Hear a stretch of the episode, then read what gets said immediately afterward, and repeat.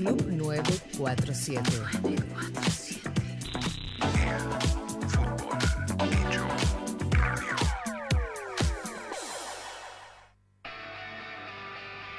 Arqueros, ilusionistas y goleadores. Un partidazo. En Club 947. Sin dar demasiadas vueltas, le mando un abrazo grande, unas muy buenas noches en Italia, Luis Escola, Luis Gonzalo Bonadeo te saluda, ¿cómo estás? Hola Gonzalo, ¿cómo estás?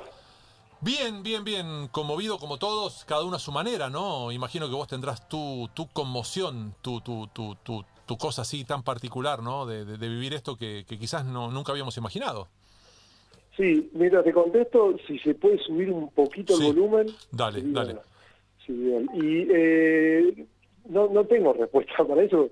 Imagínate que lo que está pasando, nadie de los que estamos vivos en este momento lo vivió. Entonces no, hay, no, sé, no hay una forma de vivirlo. Y de hecho me parece que cambia todos los días. Hoy estoy de una manera que es diferente a la que estaba hace una semana y que probablemente sea diferente a la que estoy dentro de una semana. Eh, Luis, eh, vos has eh, prolongado de una manera fantástica una carrera deportiva a partir de distintos procedimientos, sos un tipo estudioso, un tipo que se nutre de mucha información, comprometido con distintas cosas. Eh, ¿Sentís que has aprendido cosas durante este tiempo de, de coronavirus?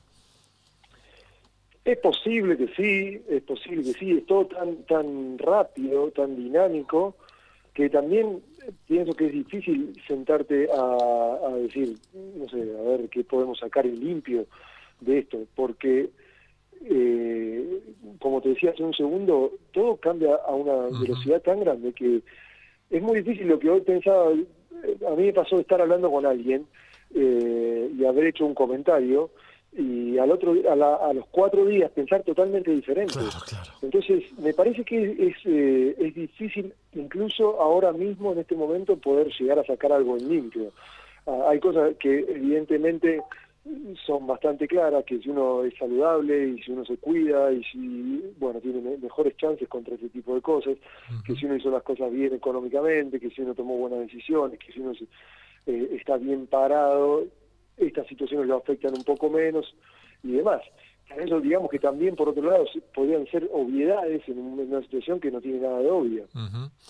Eh, Luis, eh, en, línea con eso y, asumiendo lo banal que es prácticamente todo cuando hablamos de la salud de, de- la humanidad, eh, quiero saber si eso te ha dado tiempo a vos para, para pensar en, en lo que se viene con, con Tokio 2021 o, o si, es si hay un stand-by tanto como estamos en stand-by con gran parte de nuestras vidas.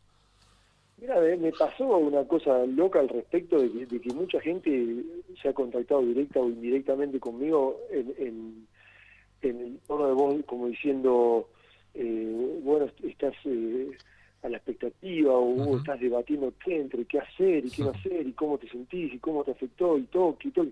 Y yo honestamente eh, no había ni pensado en Tokio. Obviamente con, con tanta gente que me preguntó y, con noticias y demás, ni había ni pensado en Tokio. Me parece que hay, eh, me da la sensación, y esto es solamente una sensación, de que hay mucha gente que realmente no, no toma dimensión, eh, o por lo menos no toma, no, no, no, le, no le asigna la misma dimensión que le estoy asignando yo a la situación en la que estamos.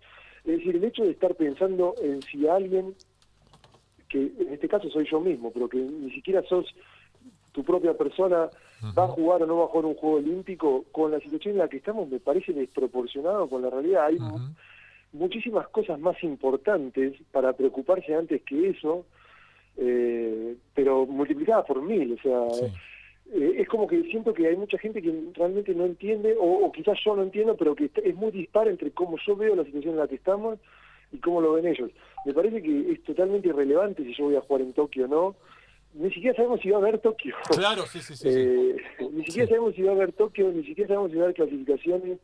La- los Juegos Olímpicos se suspendieron una vez en toda la historia por la Segunda Guerra Mundial y eso te permite tomar una, una, una pequeña dimensión de- del lugar en donde estamos parados ahora mismo. Era algo totalmente imposible de pensar hace tres meses. Luis, eh, estamos eh, respetando la, la- la cuarentena de acuerdo con los, los insumos mínimos que podemos tener también humanos. Por eso está Dani Arcucci en su, en su domicilio a través de WhatsApp y también Guido Berkovich, la, la- la sombra de ustedes, los deportistas y sus hombres de prensa. Eh, le abro el juego a Dani. Dani.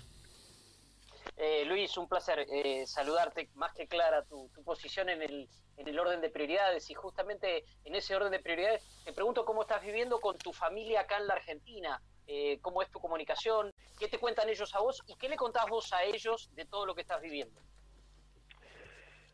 No, mira, no, no, cuento nada, digamos que hay sobrecarga de información no, no hace falta que yo pueda decir nada que nadie pueda saber.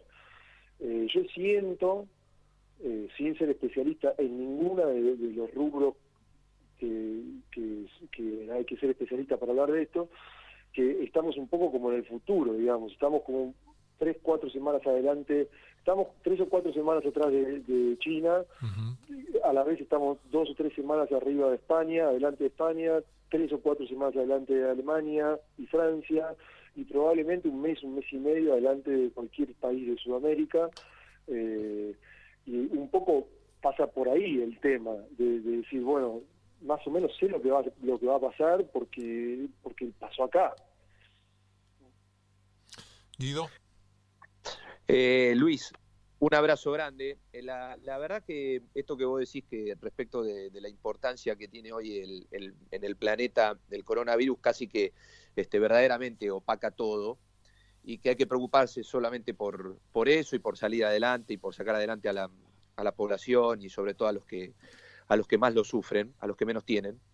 Eh, vos sabés que cuando te preguntaban, eh, esto que vos decías, que te preguntaban insistentemente por, por a ver si vas a jugar en un juego olímpico que está muy por detrás del interés mundial, eh, se me ocurría a mí pensar que desde el punto de vista de los íconos que la Argentina pudo haber llegado a presentar en un Juego Olímpico ahora, o que podría llegar a, presentar en un Juego Olímpico el año que viene, eh, tiene pocos verdaderamente. Entonces también el asombro va por ese lado, no solamente por lo que hiciste por la Argentina y por lo que hiciste en el Mundial del año pasado, sino también por esto, ¿no? Queda Lange, queda, bueno, hoy Pareto creo, y, después creo que sos vos y cuesta encontrar otro icono fuerte del deporte hoy por hoy. Ah, bueno, o sea, no lo, tomo, no lo tomo eh, con rechazo, es decir, cuando alguien me pregunta no digo, no, me parece que es un estúpido o, lo trato mal ni nada por el estilo. Me, causa, me, causa curiosidad que la gente esté pensando en eso.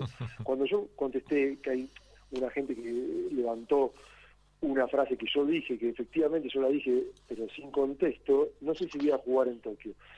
No sé si voy a jugar en Tokio porque si voy a estar en Tokio porque no no porque me estoy debatiendo a ver si tomo una decisión y estoy esperando a ver qué me dice mi cuerpo porque no sé ni siquiera si hay Tokio pero no yo no lo sabe nadie eh, o sea eh, eso es lo que intento decir no estoy en una encrucijada no estoy tomando una decisión no estoy analizando nada evidentemente cuando uno tiene 40 años como voy a tener yo dentro de un mes, por supuesto que un año más es un golpe, las chances de jugar son menos. ¿Por qué? Porque las chances de jugar al básquet en cualquier contexto son menos con 40 que con 39.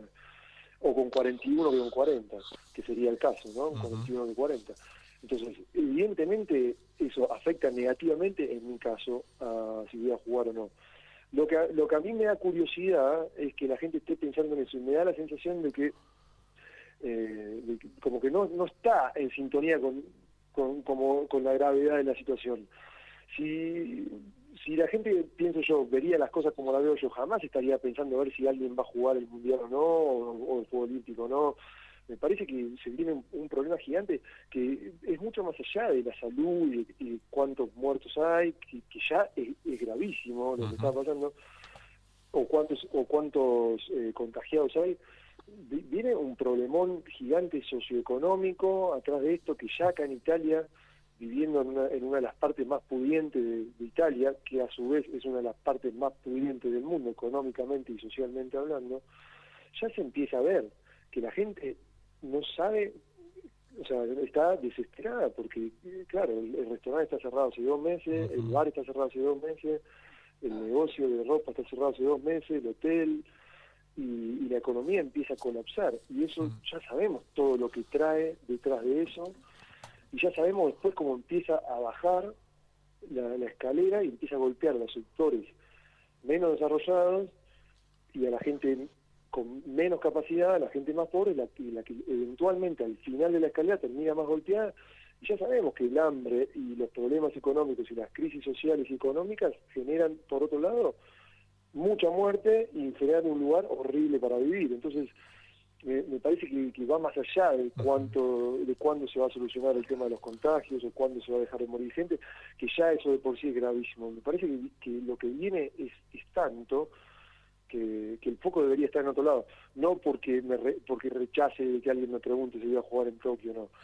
La verdad es que no tengo ni idea, ni idea, pero porque porque la situación amerita no tener ni idea. Sí, a ver, no me voy a poner en filósofo, ni, ni, mucho menos ni en sociólogo, pero puede haber algunos factores, no digo que justifiquen, pero que, que el olimpismo mismo, por ejemplo, vos, sé que vos decías, la suspensión de, de los Juegos de- del 40, que curiosamente iban a ser en Tokio, eh, después se suspendieron en el 44, que iban a ser en Londres, y se hacen en el 48, apenas tres años después del final de una guerra donde murieron cientos de millones de personas. Eh, entonces, a partir de eso es como que como, el- como si hay una sensación flotando como que el olimpismo todo lo puede, ¿no es cierto? Y eso nos lleva a una, a una distracción, a una dispersión, también a huir un poquito del presente, decir, ¿qué, soñaría? Y en este momento, si me dijeran que se termina el coronavirus, estar en Tokio, ¿sí? ir a Tokio a los Juegos Olímpicos, celebrar la humanidad, como solía decirse. Y creo que por ahí también pasa un poco la lógica esta, ¿no? Y bueno, yo creo que, que, que estoy de acuerdo con eso que vos estás diciendo, pero a la vez creo que también de alguna manera reafirma un poco lo que yo digo. Sí, claro, totalmente. La importancia del evento, que el hecho de que se haya suspendido.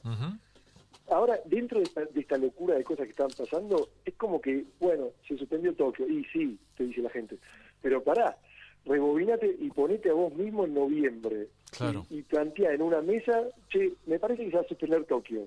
Carcajada. Totalmente. Entonces, no tenés, no tenés ni idea de lo que está diciendo, eso es un ridículo. Eso, por un lado, digamos, eh, eh, tiene, estoy de acuerdo, tiene esa cosa, es decir, es muy importante, entonces por ende se mete en la conversación diaria a pesar de que está pasando lo que está pasando. Y por el otro lado, el hecho de que se haya suspe- suspendido también eh, reenfuerza lo que un poco lo, lo que estaba tratando de decir. Para contestarte, porque tampoco estoy tratando de evitar una No, no, en pregunta, la, cual no me incomoda para nada, me encantaría jugar en Tokio, me encantaría que Tokio no se hubiera suspendido, me encantaría estar ahí y, y, y si puedo voy a estar y va a estar buenísimo y va a ser genial. Eh, lo que La respuesta no fue, no sé si voy a estar en Tokio porque lo estoy debatiendo, la respuesta fue, no sé si va a haber Tokio. Claro, dejemos que se afloje, de- esperemos a que afloje el bicho para tomar una decisión sobre todo lo demás. Claro, claro. Sí, sí, sí, sí. Espera que se confirme realmente, porque esta fecha del 23 de julio fue como diciendo, bueno, vamos, pero parate, porque el Juego Olímpico son 3, 4 semanas. Pero, ¿sabes? Todos los, los deportistas que tienen que clasificar todavía, empieza a venir toda una dinámica. Por ejemplo, la NBA se suspendió. Esa es otra otra de las cosas increíbles, ¿no? Claro. Pero se suspende. Una de las cosas que está diciendo la NBA es que va a que no que no va a quedar vacante y que va a mover todo para adelante. Claro. Entonces, cuando de repente el 23 de julio del año que viene la NBA esté jugando, y vamos a ver si el Juego Claro. Olímpico dice yo me pierdo a 45, 50, 150 jugadores NBA en el Juego Olímpico. Olvídate, olvídate. No, no, Lo, no. lo mismo que puede pasar de que, de que tal, tal equipo no pudo clasificar, el fútbol, esto, Sí, lo sí, otro. sí. O sea, hay muchas piezas que se están moviendo que hacen que... Pero bueno, ya te digo, no estoy evitando la pregunta, ¿no? Me encantaría jugar en Tokio y seguramente si las cosas se, se acomodan, ahí estará la energía puesta. No no fue una respuesta mía desde el, desde el lugar de que estoy indeciso y que tengo que debatirme. Dani, No, me reía, perdón, Luifa, porque así como vos hablabas del recorte de tu frase, ahora ya no sé si voy a estar en los Juegos Olímpicos, acabo de recortar tu frase. Me encantaría jugar en Tokio. La recorto así y Bueno, ya tenemos el título. juego- tenemos título, El juego de los recortes de frase, ustedes lo conocen mucho más que yo, podemos estar todo el día. todo el día.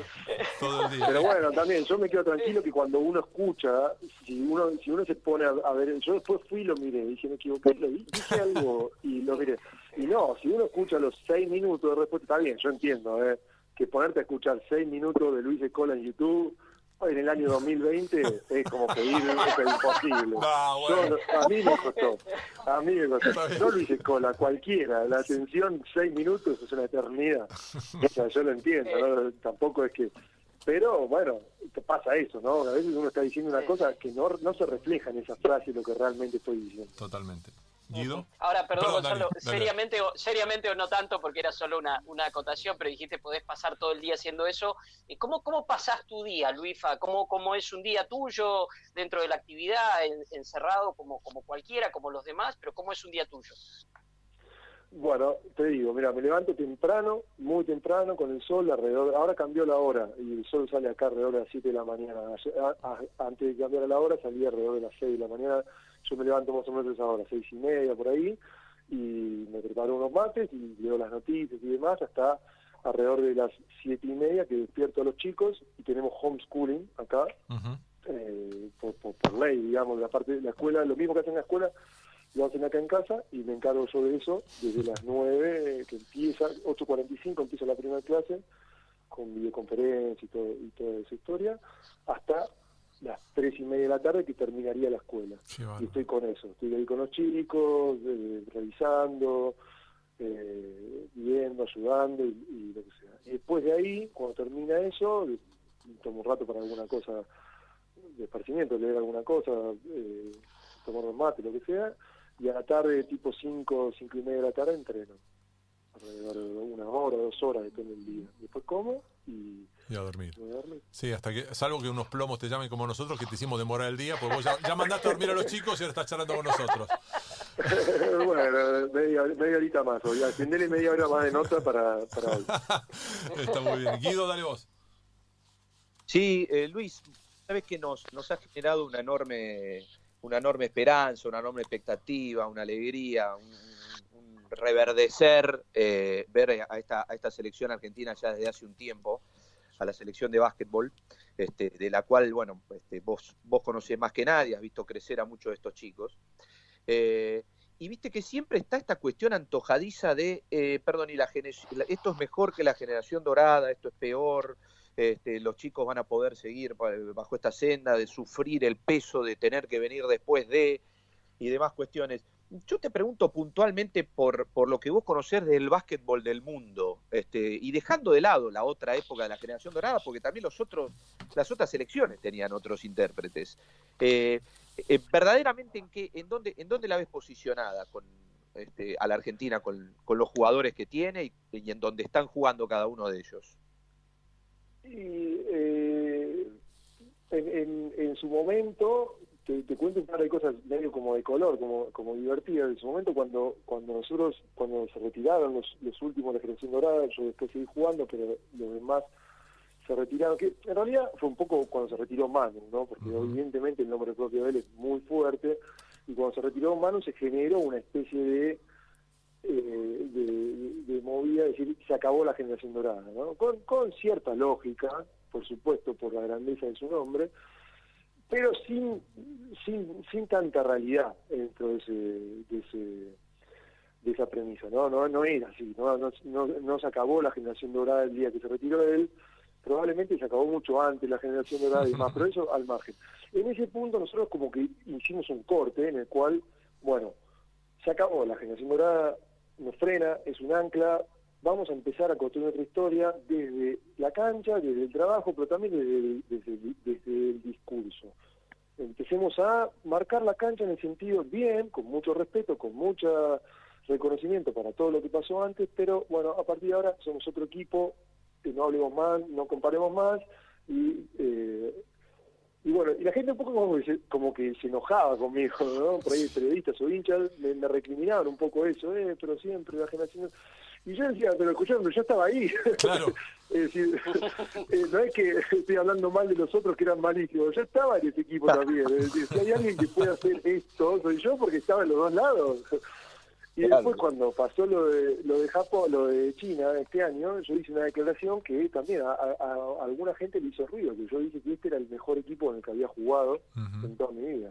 Y a alguna gente le pareció eh, una crítica a la generación dorada. Y de vuelta lo mismo, eh, eh, es decir, ¿qué gano yo? Si, si yo salgo ganando de las dos maneras, yo te puedo decir que la generación dorada era mejor que el equipo de China y también estaba yo Sí, con la generación bien. dorada. O sea, no tengo ningún interés.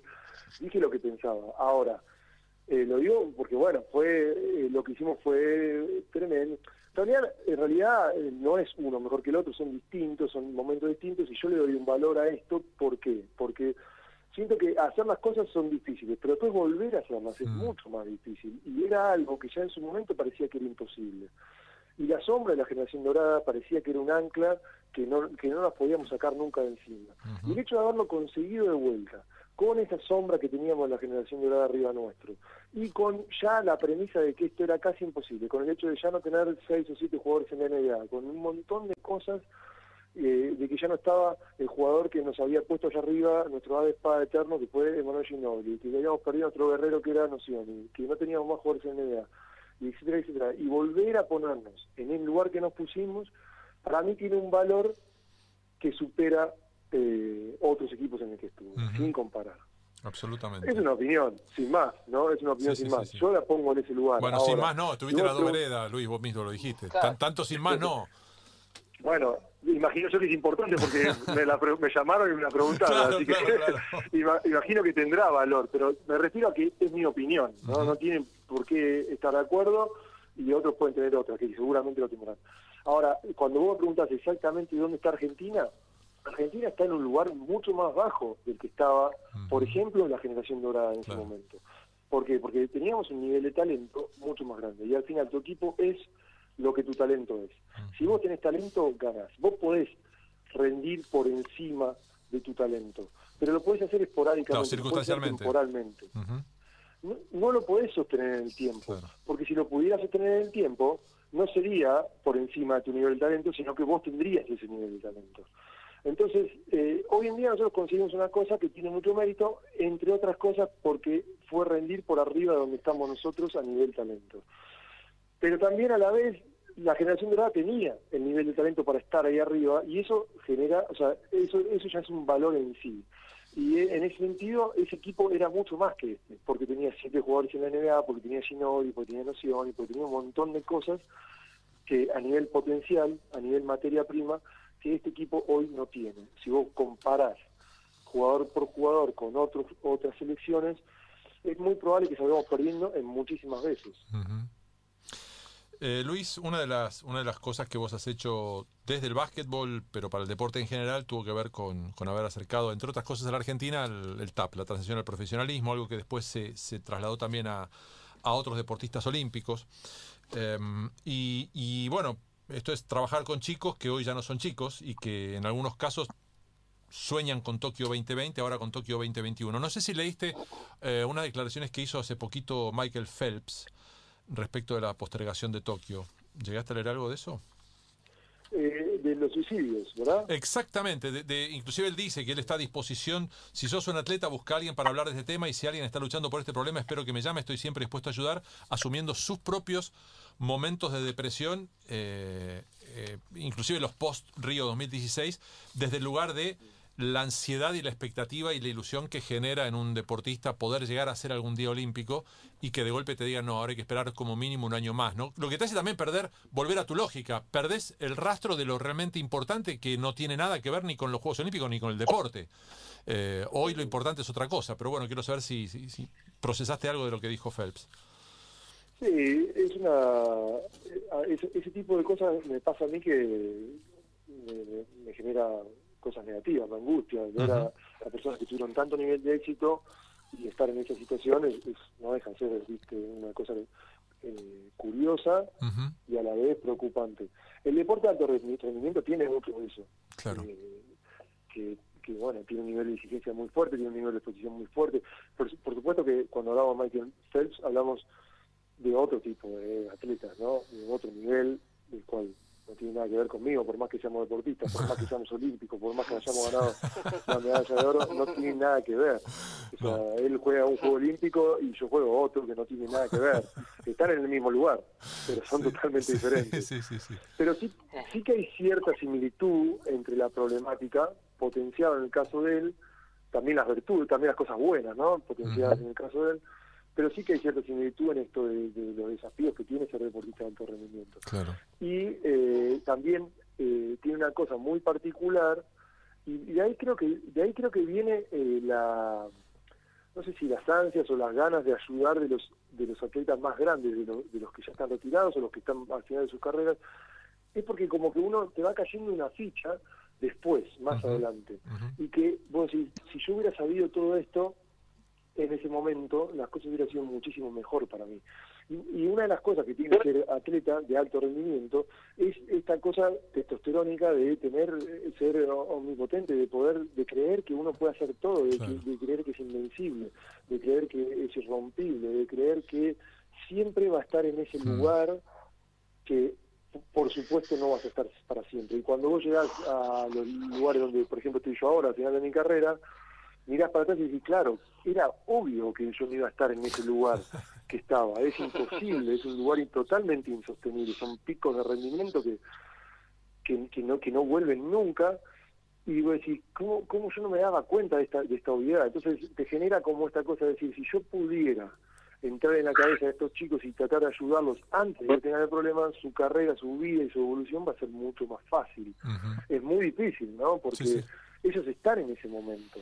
Y vos les hablás y, y, y- vos les ves la cara mientras les estás hablando y sabés lo que está pensando. Está pensando, mira este viejo. El viejo choto que me dice, ¿no? Claro.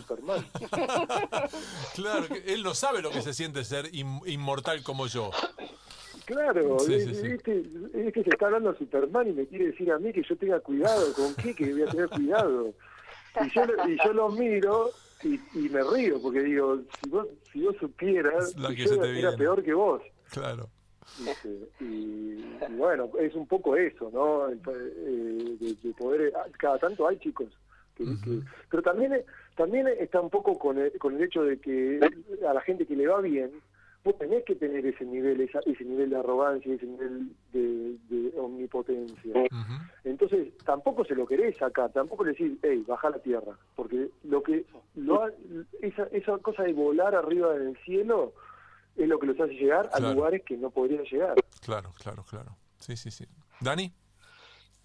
Eh, Luifa, pensaba mientras te escuchaba lo que es hablar en el momento que hay que hablar. Vos lo hablás después de haber vivido la experiencia, alguien lo está viviendo en este momento, y te comento esto porque viene a cuento. Vos sabés que estos son tiempos en el que mucha gente usa, eh, bueno, para buscar cosas en los archivos, ahí lo tenés a Gonzalo, por ejemplo, y vas a...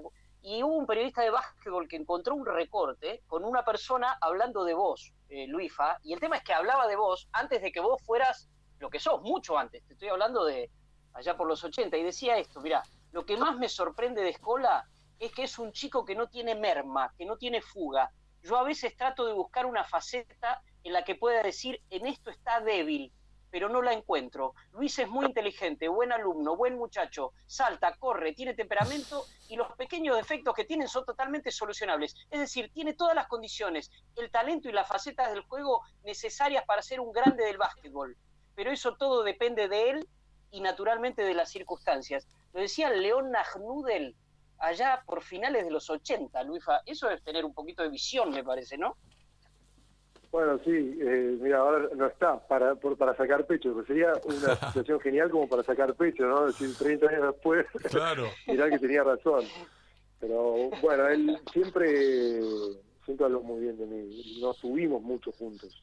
Él me conoció a mí y, y enseguida, a los, creo que tres meses se enfermó y seis meses después ya, ya falleció. Pero, pero las cosas que dijo de mí, eh, algunas quedaron, como esa nota, alguna otra que está dando vueltas por ahí también. Y bueno, siempre habló muy bien de mí, la verdad que, que, que se lo agradezco mucho. A Guido. pesar de que no Sí. tuvimos mucho juntos.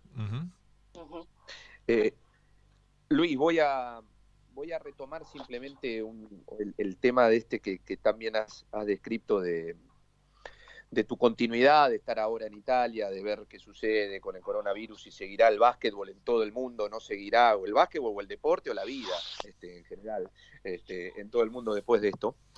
Eh, vos sabés que eh, hace, hace un par de horas el propio eh, Oveja Hernández, habiendo hablado con Borro, con el, el nuevo titular de, del básquetbol argentino a nivel dirigencial, eh, ha dicho que él también estaba en una sensación de incertidumbre porque, bueno, tenía un contrato hasta diciembre y esto que, eh, además de lo contractual, la postergación hace que él, lógicamente, reflexione a propósito de su vida y de sus, y de sus planes personales, porque él tenía también probablemente decidido dar un paso al costado después del Juego Olímpico. En ese camino, ¿a vos te ata o te desata que esté o que no esté? un tipo como Beja Hernández en, en la dirección técnica o, o es tan o, es tan personal tu decisión que no, no va abarajada a si alguno se sube o se baja de, de Tokio 2020 de, lo, de las referencias de la selección como es el entrenador en este caso? O sea, es que te, te, lo puedo contestar y te lo voy a intentar contestar, pero son demasiadas piezas movibles y dinámicas que se tienen que alinear de una manera como para que para que esa esa pregunta tenga respuesta. Como te decía, eh, vos tenés que jugar. Para jugar eh, te, eh, tenés que dar, tiene que haber liga. Claro. Si se perdió la liga, si se perdió la Euroliga, no se sabe si se va a volver a jugar. Hoy la discusión no es si se va a volver a jugar este año. La discusión es si va a empezar el año que viene. Para jugar el Juego Olímpico vos tenés que estar jugando en un club. Tenés que tener un club Claro. para jugar. Porque no sabemos si va a haber clubes. No sabemos si va a haber contratos. No sabemos si va a haber Euroliga, Lega o qué va a haber. No sabemos si va a haber ventanas de FIBA. No sabemos si va a haber Copa América, que va a es en el 2021. No sab- hay tantas cosas que no sabemos, que, que sabíamos, que creíamos que sabíamos y que ahora no están, que son demasiado dinámicas. Eh, vos decías, el Oveja tenía contrato hasta ponerle diciembre. Nosotros también teníamos contrato por la Lega y los de, la- los de mi equipo vinieron ¿no? y dijeron, escuchame, está bien, ya sé que tenés un contrato, pero no hay partido. Claro. No hay partido, no hay tele, no hay gente, no hay entrada, no hay pochoclo, no hay nada. Entonces tenemos que hacer algo. Claro. Bueno, bárbaro, arreglamos el contrato. ¿Y cómo lo arreglamos el contrato? Está bien, yo, nosotros los jugadores reconocemos la situación, a ver cómo lo arreglamos, porque no sé cómo lo arreglamos. Porque y si Ujú. después jugamos, ¿qué hacemos? ¿Lo achiclamos? Lo- O sea, hay un montón de preguntas que no tienen respuesta. El Oveja te- tenía pensado ir a dirigir a un club después del Juego Olímpico. Bueno, ahora no sabemos si el club después del Juego Olímpico. No sabemos, ya no hay Juego Olímpico, es decir, el Juego Olímpico es hasta el 2021. Y son demasiadas preguntas. Ahora, de vuelta, para no escaparte de la pregunta, que no es lo que estoy de hacer, el Oveja para mí es, eh, es todo, lo la, la selección es, es- es tremendo. Si él no está, estamos hablando de una cosa totalmente diferente. Pero yo no me voy a poner en esa postura de decir, si no está la Oveja no voy. Claro. No lo hice nunca y no lo voy a hacer con 40 años. Eso no, no es así. Entonces, el Oveja tomará la decisión que tenga que tomar. Y después yo tomaré la que tenga que tomar. Y por ahí, en algún momento, nos cruzamos los dos y yo le digo, che, Oveja, tu decisión me va a ayudar o me va a hacer cambiar de opinión. Charlemos un poco. Y él por ahí me dice lo mismo y por ahí eh, hablamos. O por ahí no. Por ejemplo, la vez pasada que eh, él estaba entre sí no, no hablamos. Él tomó su decisión y yo tomé la mía y no hubo charla. Otras veces en el pasado, él me comentó alguna cosa, yo le comenté alguna cosa y tomamos una decisión y más o menos nos ayudamos el uno con el otro. Eh, yo no voy a decirte que si no está la oveja no juego. Eso no lo voy a hacer. Eh, cuando él tome, cuando cuando tengamos alguna data como para tomar una decisión, bueno, qué sé yo, ahí él me dirá, mirá, voy a estar, o no sé, no voy a estar, y ahí reajustaré lo que estoy pensando o, lo, o cómo están las cosas. Eh, hoy en día eh, hay muchas más cosas antes, por ejemplo, ¿dónde vamos a jugar? Imagínate que yo te digo, imagínate que lo deja bien y me dice, dale, voy a ir a jugar a Tokio. Yo le digo, sí, ¿sabes qué? Yo también, porque sí, porque Tokio, Tokio, sí, bueno, listo, buenísimo. Él me dice, yo quiero que vos juegues igual, porque esta es otra, vas a tener 41 años. Yo quiero que juegues igual porque vas a estar bien. Bueno, bueno, que puede no pasar. Pero ponele que me diga que sí, y listo, dale, bueno. ¿Y ahora, y qué haces? ¿Y vos qué haces? Porque no tenés contrato. Mm, Ah, no sé, ¿y yo qué hago? ¿Dónde juego? No tengo, no hay liga. Claro. Y, o sea, hay muchas más cosas que querer jugar en Tokio para jugar en Tokio. Y, y que- y que esté la oveja para que yo juegue en Tokio.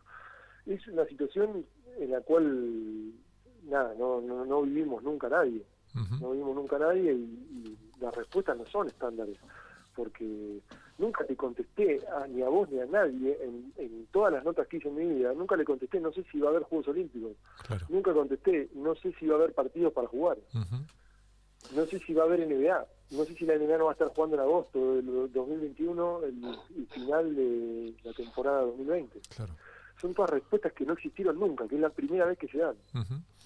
Em, si, si no fueras Luis Escola y fueras un ciudadano argentino que está viviendo en Italia, especialmente en Milán, en, en- en una de las regiones, regiones más afectadas por el coronavirus, podría preguntarte con total soltura cómo estás viendo lo que está pasando en Argentina, las medidas que se han tomado, mirado a distancia, o sea, visto, como vos decías, estamos un mes y medio adelantados a lo que presumiblemente pase acá dentro de un mes y medio. Eh, y me gustaría saber cómo lo estás viendo, pero a la vez, cualquier cosa que puedas decir que haga, que, que suene un poco, va a decir, Luis Escola dijo qué. Y no queremos exponerte a esa situación, pero de verdad, eh, claro, porque eh, la experiencia No, italiana hoy es una no experiencia muy problema. fuerte, Luis. Yo tengo, yo te contesto, no tengo problema. Después alguno levantará lo que quiere levantar y, y alguna, alguno le, le dirá Sí. otra cosa que no quiere ser. Pero el que escuche lo que yo contesté va a tener una idea de lo que yo pienso y eso es lo que importa. El que Ujú. leyó una nota y la cambió, yo no tengo problema en contestarte, no pasa nada. Eh, yo te voy a decir lo que pienso. Sí.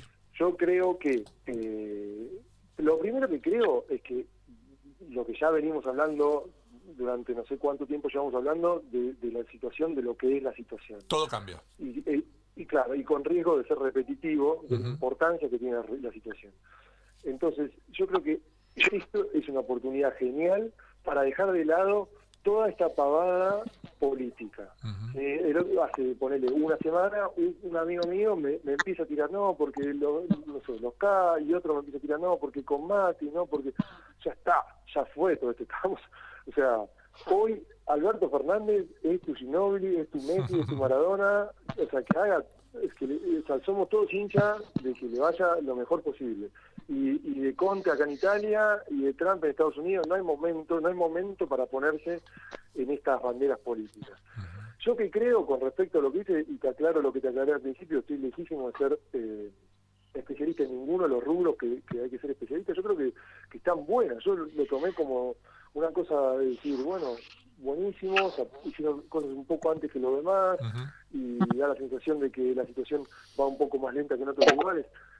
Eso está bueno, todo eso está buenísimo. Ahora, me da la sensación de que nosotros, siendo Argentina, o sea, compararnos, por ejemplo, con eh, China y Corea del Sur, eso es imposible. Ellos tienen un potencial y un músculo que nosotros no tenemos, y tienen una cultura y unas reglas y, un- una estructura de sociopolítica que nosotros no tenemos, tiene absolutamente nada que ver con la nuestra. Compararse con Estados Unidos tampoco, porque ellos tienen un perfil mucho más capitalista, con, con otras reglas y otra, y otra estructura totalmente diferente, además del potencial. Me parece que Italia y España son dos países que tienen mucho para con lo, para con lo que nosotros nos podamos comparar. Si bien, por un lado, nosotros tenemos el diario del lunes como argentinos, Ujú. tenemos el diario del lunes, de que ya sabemos lo que pasó en otra parte del mundo, también Italia y España tienen la, un, un potencial económico y cultural que nosotros no tenemos. Claro. Yo creo que ahí un poco, un poco ahí se compensa una con la otra. Y desde mi punto de vista, me parece que pensar que nosotros, en una situación similar, pensar que nos va a ir mejor que España o Italia, o Alemania o a Francia, es, es, es, eh, ser, eh, no ser realista. Me parece que nosotros tenemos que esperar que pase en Argentina algo parecido a lo que está pasando en esta parte del mundo, con la ventaja de haber tenido el diario del lunes y la desventaja de tener menos potencial económico y cultural que tienen los países como Italia y España o Alemania y Francia. Perfecto, quedó me parece que ahí, por ahí, ahí puede estar un poco en donde terminará Argentina. Eh, sí, es, es- también es interesante y, y llamativo cómo, cómo nos cuesta tanto que pedimos a veces, criticamos que decidan por nosotros, pero una vez que podemos decidir cosas nosotros por nuestra cuenta y hacernos cargo, nos cuesta, ¿no? Esto de, mira, al menos lo que podemos, la cantidad de gente que pudiendo no se queda, que, no teniendo eh, obligaciones ni derecho a salir a la calle, sale a la calle igual, porque hay gente que no va a tener más remedio que hacerlo por motivos obvios, ¿no? El tema de las changas, el trabajo en negro, no tener medicación, no tener plata para pagar lo básico, pero hay mucha gente que sí podemos y, nos cuesta. Esta vez depende de vos, una buena parte de este quilombo depende de cada uno de nosotros, ¿no? Sí, es, es- es, es- tremendo, es tremendo porque es tremendo. Y, bueno, después también pasa todo el tema de- del, del paso del tiempo, ¿no? Claro. Vos nombraste al que hace la, la changa, pero también está el que tiene, no sé, la pinturería, un restaurante. está el que un restaurante, Claro. también está el que tiene un programa de radio. Y al final todos lo van sufriendo. Todos. Y eh, es difícil ver cómo se te va desmoronando todo tu mundo día a día y, y vos quedarte quieto.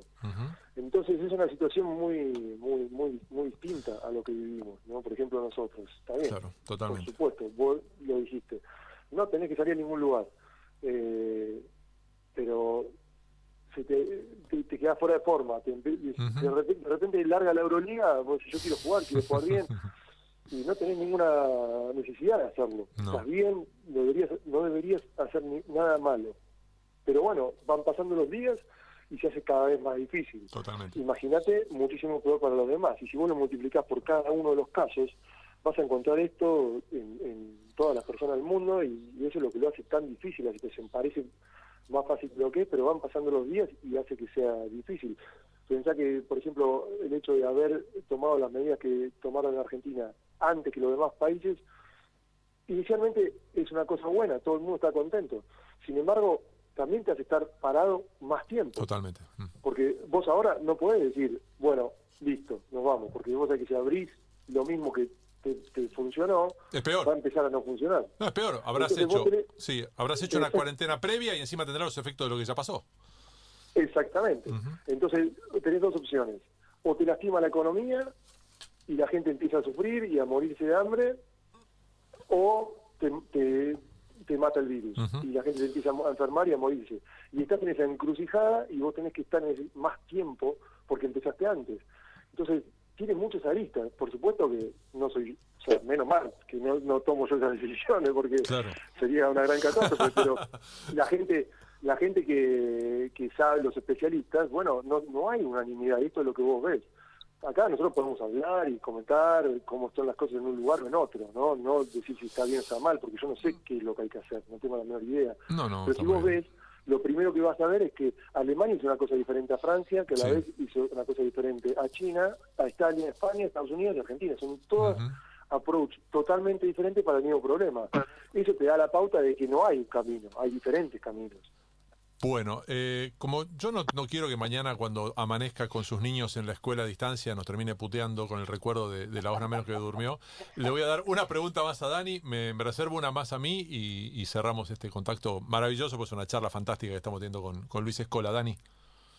Sí, me quedo con, la última frase. Por suerte no estoy en ese lugar. Luifa, eh, sobre todo después de China, de lo que pasó con ustedes en China, se los puso en un lugar, a la generación dorada, ustedes, es como háganse cargo de todo. Hmm. Fíjense, son los chicos ideales, son los muchachos ideales. Hagan, que se hagan cargo ellos. Y casi se pasó para el otro lado. Imagino que para ustedes también eso debe haber sido en un momento hasta un peso, ¿o no? Bueno, puede ser, pero también renegar de eso sería un poco hipócrita, es un poco fuerte la palabra, pero sería un poco hipócrita de mi parte. Cuando uno, uno eh, eh, encara su carrera de joven, ¿qué quiere? Quiere ser el mejor, quiere ganar, quiere jugar en, lo- en los lugares más más importantes, quiere salir en la tele, quiere que la gente lo conozca, quiere cobrar buenos dinero, quiere jugar en la NBA. Todas esas cosas hacen que el microscopio sea grande y que uno esté bajo el foco y cada, cada cosa que uno hace toma mayor relati- relatividad, es más importante, refleja más. Y llegar a esos lugares y esperar que no nos analicen con la lupa no entender a dónde uno quería llegar, Claro. porque no hay no hay forma, uno no puede agarrar lo bueno y no agarrar lo malo. Uno intenta llegar a esos lugares y tiene que saber que cuando llega a esos lugares tiene otros desafíos y otras cosas malas que hay. Eh, es- es- son lugares geniales. Jugar una final del mundo es genial, jugar una final olímpica es genial, jugar en la NBA es genial. Entonces, eh, si, si yo pudiera volver a estar en esos lugares, volvería a estar en esos lugares. Renegar de las cosas malas tiene un poco como un doble discurso que no, que no estaría bien.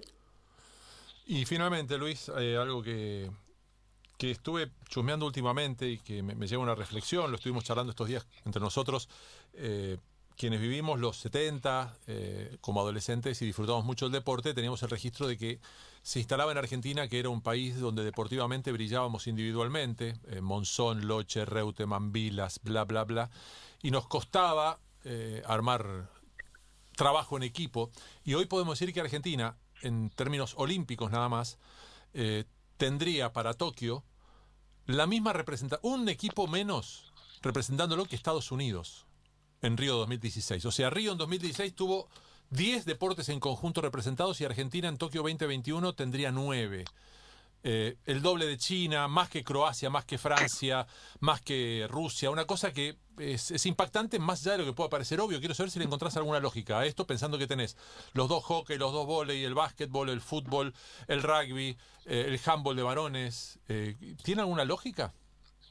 Yo creo que, así haciéndote una teoría, Sí. eh, así eh, a la rápida, me, me da la sensación que, que, bueno, en realidad no es tan a la rápida, después esto lo pensé y fue el debate algo de, diferentes asados y charlas y incluso otras notas también. Yo creo que eh, en la evolución mundial del deporte, el atleta individual eh, se convirtió mucho más elitista. Es decir, Ujú. para ser atleta individual vos tenés que tener recursos, tenés que tener la posibilidad de poder trabajar, entrenar, dedicarte solo a eso, tener buenos entrenadores, tener buen sport science, tener eh, mucho, mucho, que cuesta mucho dinero, cu- cuesta mucho tiempo y lo- las potencias generalmente eh, se le da mejor todo eso. Tienen mucho más potencial, tienen mucho, mucho más dinero. Los deportes de equipo también vos necesitas todo eso, pero sin embargo el equipo te arropa. Y vos eh, podés tener la posibilidad, por ejemplo, siendo argentino, de desarrollarte en Estados Unidos jugando en la NBA, cosa que de hecho ha pasado. Podés ser argentino y desarrollarte en la Juventus, eh, eh, en la Sí. Champions League. Sí, sí, sí, Entonces, sí. vos tenés los recursos del primer mundo y después venís y los empleás para Argentina. Eh, en, en- en ese momento, en los 70, 60, era mucho más difícil reconocer el talento también. Entonces, que una persona de Argentina se vaya a jugar de la NBA era mucho más difícil de lo que es ahora. Claro. Hoy en día es mucho más fácil reclutar y el talento no se le escapa a nadie. En ese momento sí se escapaba, el talento era mucho más difícil abarcar todo el mundo eh, porque no había los recursos que hay ahora. Entonces, cuando uno tiene talento, las potencias lo reconocen, lo encuentran y lo reclutan. Y al reclutarlo, ese talento desarrolla con la estructura de la potencia, pero después vuelve y compite para su equipo nacional, como es el caso de Argentina. Entonces, por eso vemos ahora que se, se invierte eso que, que en el pasado era diferente. Yo creo que eh, a medida que va- vaya pasando más el tiempo, cada vez va a estar más marcado eso. Y el atleta individual va a ser mucho más difícil eh, competir con las potencias, porque tienen otros recursos que estamos hablando de deportes que por ahí una fracción de segundo cambia todo. Y esa fracción de segundo es, es, es todo. Cualquier cosa, cualquier arista te puede sacar o dar esa fracción de segundo que vos necesitas para ganar la medalla. Y mientras más recursos vos tengas, menos chance de que esa fracción de segundo se te escape. En cambio, el deportista de equipo es diferente porque vos ya estás en esas estructuras. Bueno, ya con esta teoría eh, mucho más profunda que una teoría de asado, eh, queda claro que si alguien quiere quedarse con el título de lo que dijo Luisfa sobre Tokio sí o Tokio no, es medio pavote. Ah, hemos hablado cosas mucho más interesantes y mucho más reales que eso. Luis, millón de gracias por este rato largo que nos has dado. eh, que tengas una, una buena noche y que tengas un muy lindo día de escuela, de homeschooling con tus chicos mañana. Me, me saco la, la careta de jugador de básquet y me pongo la del profesor Ciruela y me voy a dormir. Absolutamente. Y supongo que al mediodía cocinas vos para el almuerzo o no almuerzan los chicos. Al mediodía cocino yo y a la noche cocina mi mujer. Así tiene que ser. Abrazo grande, Luis. Millón de gracias. Un saludo. Luis Escola, eh, un gustazo que nos dimos. Fueron como, viste Dani, pasaron rápido 48 minutos más o menos, casi 50 minutos. 48. Sí, un, regalo, regalo que nos hace. Estas son las cosas que permite la cuarentena, ¿no? Eh, Sí. y, y eso, nada más. Gracias por los mensajes que van llegando, gracias a los colegas que, o, o gente de- de- de- del básquet que está atento a esto, mucho, sabiendo que es mucho más allá de lo que dijo Luis, que no es cerrar la puerta a Tokio de ninguna manera. Y hasta hemos sido elegantes, porque no le preguntamos por el game over que publicó la señora. Ah, ¿Eh? debimos, ¿eh? Debimos, debimos, debimos. Juro que lo No, de pensé, ninguna pero manera, debí, de debí. ninguna, de ninguna manera. En una casa en la que el que hace, el que se encarga del homeschooling es el señor, basquetbolista de la NBA, y, almu- y hace el almuerzo, y ella se encarga de la noche, eh, de la cena, estamos hablando de que cada uno dice y, y hace lo que quiere. Y, y la señora dirá "Jo- game over, y Luis dirá, bueno, Tokio 2021, sí o las pelotas, no lo sé. ¿Eh? Si hubiera algo. Bueno, se alteró todo, pero por una muy buena razón.